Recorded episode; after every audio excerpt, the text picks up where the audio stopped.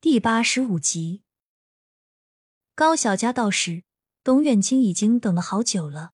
从车里下来后，看见穿着靴子、一身脏兮兮的高小佳，忍不住笑出了声：“你这是干什么去了？弄得跟个泥娃娃一样。”高小佳蹭了下脸，然后笑呵呵的说道：“没什么，就是画画嘛，接地气。远清哥，你来是因为没货了？”董远清点点头，毕竟这是大事。现在李富贵还有苏晋阳都靠着高小佳吃饭呢。高小佳算算时间，确实也差不多了，让董远清等等自己。毕竟这几天一直忙的没时间。董远清倒是没在意，反正他就是开车的，这个地方离市区还远，他开过来花了好长时间。高小佳回去先和林教授告了假，然后再跟带队老师说明一下情况。毕竟现在周末还是可以允许离开的。远清哥，咱们开回去要多久啊？高小佳扭头看向董远清，轻声询问道：“从这里到镇上不远，也就几个小时吧。你回村子估计要五个小时左右。你是想回去吗？”董远清一听高小佳的话，瞬间就明白了。是啊，菜什么的都在家呢。我手上现在什么也没有啊！高小佳自从上回拿鱼的事情后，开始变得谨慎起来。空间是他保命的关键，不能被第二个人知晓。董远清一想也是这么个道理，然后让高小佳上车，他负责开回去。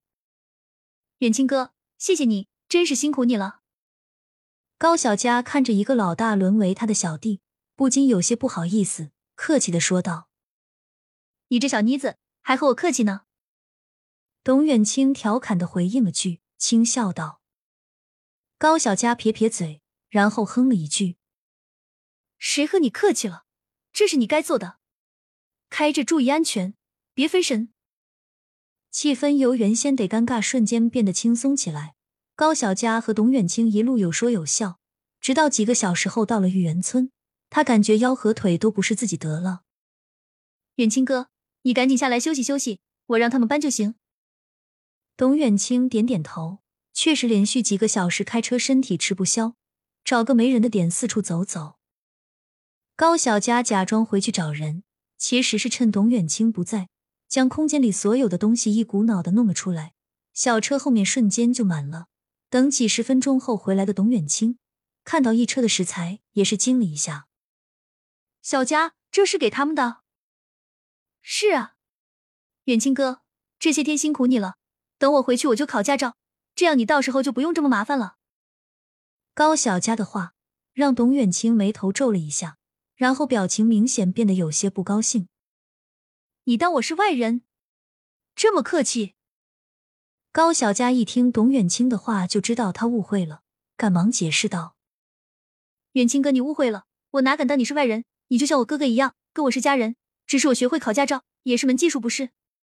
到时候你开累了，我跟你换着开多好。董远清这才放下心来，但听到哥哥一样，还是有些不舒服，半天没有说话。等缓过来时，看见一旁可怜巴巴的高小佳时，瞬间心就软了下来。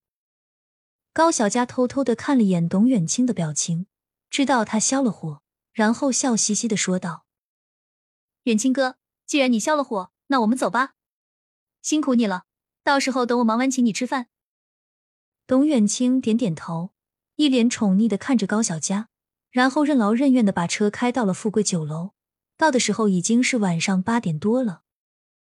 小佳，你和刀疤哥怎么在一块啊？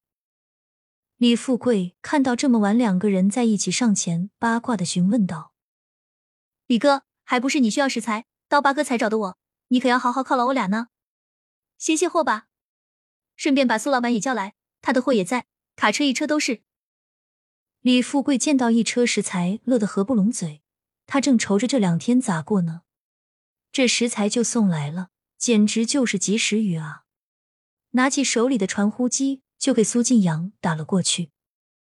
等了一会儿，酒店里的座机电话响了。李富贵知道是苏晋阳回了过来，接上电话就说道：“晋阳，我是富贵啊。”小佳的货到了，你啥时候有空过来取一趟？电话另一头的苏晋阳一听到货了，激动的手机差点摔掉，直说一会儿就到，匆匆忙忙挂了电话。这边几个人负责卸货忙活。因为天色较晚，高小佳一个女孩子不安全，考虑到明天就要回学校，李富贵给她安排了酒店里的包间，让她可以在这里安心住一晚。至于董远清要回去看一下兄弟们的情况，最近风声紧，他需要好好处理一下。临走前，高小佳将之前苏晋阳给的一万多拿出来了三千块，递给董远清，悄声说道：“远清哥，你先拿着，如果不够再跟我说。”记得一定要注意安全，我等你明天来接我。董远清本想推辞，但看到高小佳的眼神后，接下了这笔钱，揉揉他的脑袋，正是他的目光，说道：“放心，明天我会准时过来，你别担心。”高小佳点点头，然后目送董远清离开。等他回去时，货基本清点的差不多了。李富贵连着最近的分红一起给了高小佳。下来又是两万多。等了一会儿，门口听见停车的声音，大家纷纷猜测是苏晋阳来了。果然，没过多久，苏晋阳就进来了，一身风尘仆仆，一看就是着急着过来。看到高小佳的那一刻，简直跟看见了神一样，恨不得上前匍匐膜拜。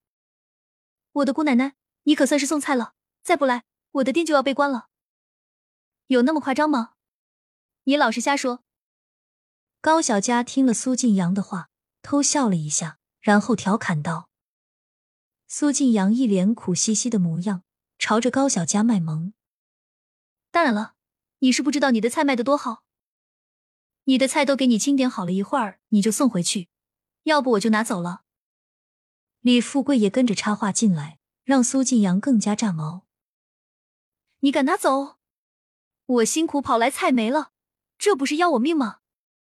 说完就赶紧去点货，确认好后算了价格，再加上分红，也是给了高小佳两万多。来不及说上几句话，苏晋阳就把货塞得满满当当，开车先走了。真是个急性子。李富贵有点哭笑不得，摇摇头。可不是，苏老板还是怕菜没了吧？哈哈。两人相视一笑，高小佳上去休息，等洗漱完。加上一天的劳累，高小佳很快就进入了梦乡。